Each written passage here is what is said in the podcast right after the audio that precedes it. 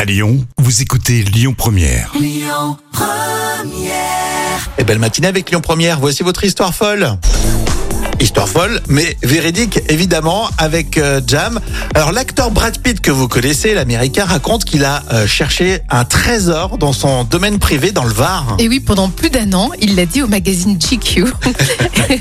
Brad Pitt raconte qu'il a un jour croisé un homme qui lui a assuré que son château abritait un trésor. Alors, c'est une réserve d'or dont la valeur représenterait plusieurs millions de dollars. C'est un truc de fou. Eh oui.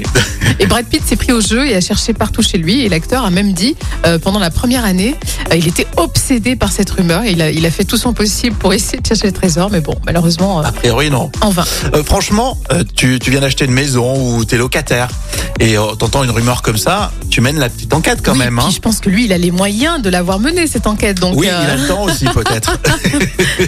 et puis si tu trouves, lui, en fait, lui, il cherchait même pas pour l'argent, il s'en foutait. Ah non, complètement. C'était C'est- juste pour découvrir. Ah oui, euh, c'est voilà. vrai que- alors que nous, on cherche un peu, surtout en ce moment, on cherche un peu pour euh, arrondir les fins de mois. hein. Ah, ça c'est clair. hein. Donc, euh, observez un petit peu autour de vous, peut-être euh, que vous avez un trésor caché. C'est vrai, on peut creuser. On va essayer de creuser. Merci, euh, Jam. On passe la matinée. Écoutez votre radio Lyon Première en direct sur l'application Lyon Première, lyonpremière.fr et bien sûr à Lyon sur 90.2 FM et en DAB+.